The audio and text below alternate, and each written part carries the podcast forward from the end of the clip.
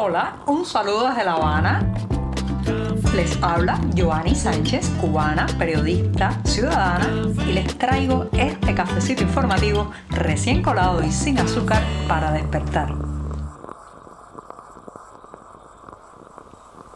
Doble día para tomarse un buchito de café bien largo. Es jueves, ya saben que es mi jornada preferida la semana porque nací un jueves y cada día como este celebro el regalo de la vida, el tremendo regalo de estar viva. Además es 14, un número que me gusta mucho, así que me voy a dar un sorbito de café bien largo en este 14 de diciembre de 2023 que ha amanecido fresco pero algo soleado, no tan húmedo y lluvioso como ayer miércoles aquí en la capital cubana. Así que voy con este sorbito mañanero. Después de este cafecito sin una gota de azúcar, les comento que hay prebendas, regalos, privilegios que el castrismo ha repartido a diestra y siniestra durante décadas para comprar fidelidades, conciencia y también para reclutar a sus filas a voces, a personas que puedan amplificar el discurso oficial cubano. Entre ese tipo de prebendas hay de todo, vehículos, casas, viajes al extranjero, cargos importantes, eh, la posibilidad quizás de estar en los estamentos del poder y bueno, pues las casas siempre han sido una de las medallas o prebendas o privilegios más ansiadas porque vivimos en un país, señoras y señores, donde hay un déficit habitacional que prácticamente ronda el millón de viviendas. Bueno, pues déjenme decirles que a inicios de este siglo, un edificio ubicado en la esquina de, la de, las calles Infanta y Manglar, aquí en La Habana, se convirtió en una de esas medallas de cambio, de dar una casa, una llave de un apartamento a cambio de más incondicionalidad y fidelidad política e ideológica. Los apartamentos de ese edificio de 20 plantas se entregaron fundamentalmente a gente que participó en la llamada batalla de ideas, que no fue otra cosa, señoras y señores, que una vuelta de tuerca del discurso cubano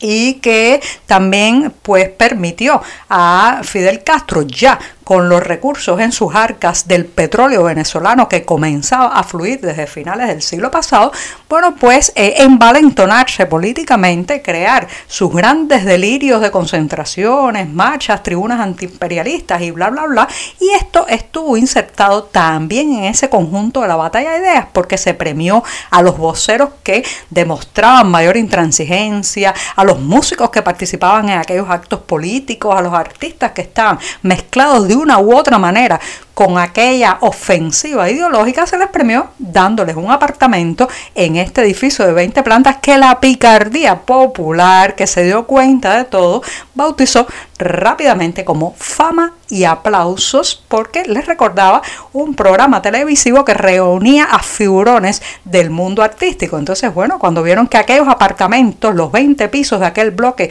de concreto empezaron a llenarse de figuras de las artes plásticas, la música, el ballet, pero también de periodistas muy oficialistas, ministros, altos funcionarios, bueno, pues lo etiquetaron como fama y aplausos. Déjenme decirles que de fama le queda muy poco y de aplausos casi ninguno. El edificio está prácticamente en estado ruinoso y abandonado. Varios de sus vecinos se quejan de que los pasillos están oscuras, el personal de limpieza ha renunciado en masa, la basura se acumula en los alrededores del jardín, ya no queda nada. Los autos muy modernos que se estacionaban en su parqueo se han ido porque los jerarcas de verdad, la gente bien apalancada, se ha movido a otros barrios y a casas independientes que les ha dado también el propio poder. Eso sí, ahí quedan cineastas, quedan pintores, quedan escritores, quedan músicos que han visto como su edificio que en un momento fue glamuroso, moderno y un símbolo de, digamos, lo que se puede gestionar medianamente bien en esta isla, se ha convertido en una ruina moderna. Les dice, dicen que ya no es fama y aplausos, sino el edificio del infierno. Nada, que las medallas pierden el color, las prebendas se destiñen. La Plaza de la Revolución de La Habana, ese conjunto arquitectónico que se convirtió en un símbolo del poder en Cuba, que aunque nació con el nombre de Plaza Cívica, después, bueno, pues fue asumida por el castrismo como, eh, digamos, la aurícula izquierda del corazón del poder cubano y allí se hicieron concentraciones masivas de personas, se recibió también a altos dignatarios, diplomáticos de todas partes del mundo y se realizaron muchos actos como los llamados eh, eh, actos por el primero de mayo. Bueno, déjenme decirles que está en franca decadencia y les voy a explicar por qué. En primer lugar, ha ido perdiendo importancia como sitio de convocatoria porque el oficialismo cubano ha trasladado muchos de estos actos, que cada vez son menos además porque no tienen músculo político ya para congregar a miles y miles de personas, los ha trasladado hacia otras zonas de la capital, como por ejemplo la llamada Plaza Antiimperialista frente a la actual Embajada de Estados Unidos en Cuba y también recientemente a la zona conocida como La Piragua, donde parece ser que los jerarcas del Partido Comunista sienten que sus espaldas están más cuidadas dado que está eh, ubicado en un lugar donde de un lado está el muro del malecón y el mar y al otro un farallón que permite a los equipos de seguridad quizás protegerlos un poco mejor. En detrimento de la asistencia, eh, o sea, a la Plaza de la Revolución, eh, se han nutrido estos lugares que ahora acogen la mayoría de los pocos actos políticos que logra organizar el régimen. A la Plaza de la Revolución también le ha ocurrido que no es una plaza atractiva para ir a pasear sin prácticamente árboles, un estilo arquitectónico bastante intimidante, yo diría que con rezagos incluso de ciertas formaciones eh, inspiradas en la, en la hipergrandeza esta del fascismo, es una plaza que la gente no va por voluntad propia. Ahí las madres no pasean a sus hijos en cochecito, nadie saca a pasear a su perro, los amigos no se encuentran y eso ha deshumanizado el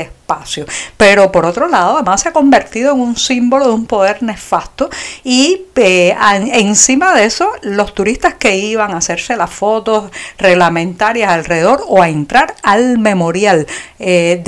dedicado a José Martí, que está en la planta baja de la torre de la Plaza de la Revolución, escasean cada vez más. Por tanto, el sitio está en decadencia, no logra ingresar el memorial los suficientes dólares que antaño sí recibía y todo esto se nota además en la falta de flujo de personas que se ve cuando uno pasa por el lugar. ¿Qué queda? Eso sí, las auras tiñosas, esos pájaros carroñeros que son muy comunes en Cuba y que se asocian también con la muerte, los fúnebres, eh, los, eh, los, cementerios. Bueno, pues ahí quedan las auras tiñosas sobrevolando sobre la torre que siempre ha sido un sitio que les ha atraído por la altura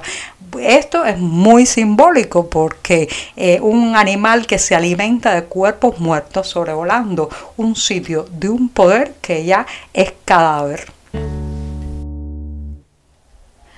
Para los regímenes autoritarios, dictatoriales y policíacos como este, bajo el que vivimos 11 millones de cubanos, es muy importante la creación de un relato. El relato, la propaganda, lo que se dice les resulta más, eh, digamos, importante e imprescindible que la realidad misma. Y uno de esos relatos, como les he contado ampliamente en este podcast, es la creación de un enemigo, de crear la sensación de que estamos bajo ataque constante. Bueno, en este fin de año, eh, pues se han lanzado a eh, la narrativa de que pronto van a venir a invadirnos, de que ahora sí los sabotajes están al doblar de la esquina. Y yo reflexiono sobre que hubo un tiempo, señoras y señores, en que esas historias oficiales estaban mejor construidas o quizás, quizás es que todos éramos mucho más ¿sí? En aquellos años nos pintaban peligros por todas partes y los malos asustaban, los ataques generaban realmente eh, la sensación de crispación, nos ponían los pelos de punta aquella narrativa oficial de la inminente agresión. Ahora, ahora todo es esperpéntico, ridículo y grotesco y realmente las últimas historias como el hecho de que un hombre en solitario que supuestamente llegó a la isla en una moto acuática con tres pistolas y unas pocas balas iba a tratar de desestabilizar todo este sistema, bueno, pues ya eso, señoras y señores, es la idea clara o la evidencia clara de que los guionistas del castrismo han perdido la brújula y simplemente pues están ya dando palos de ciegos y desesperados porque todas estas son narrativas que se crean también para meterle miedo a la gente pero en otra dirección, para que no salga a la calle, para que no proteste, para que no se queje y para que no muestre su indignación e inconformidad con el modelo sociopolítico bajo el que vivimos. Así que los más recientes delitos, eh, delirios persecutorios que estamos viendo en los medios nacionales y de supuestas invasiones, pues eh, difundidos por los propagandistas oficiales, muestran un nivel de desespero muy, muy alto en las filas del castrismo. Yo les voy a dar un consejo, señoras y señores propagandistas, voceros oficiales, váyanse a pasar un entrenamiento con Marvel o Netflix, así quizás resultarían guiones más creíbles.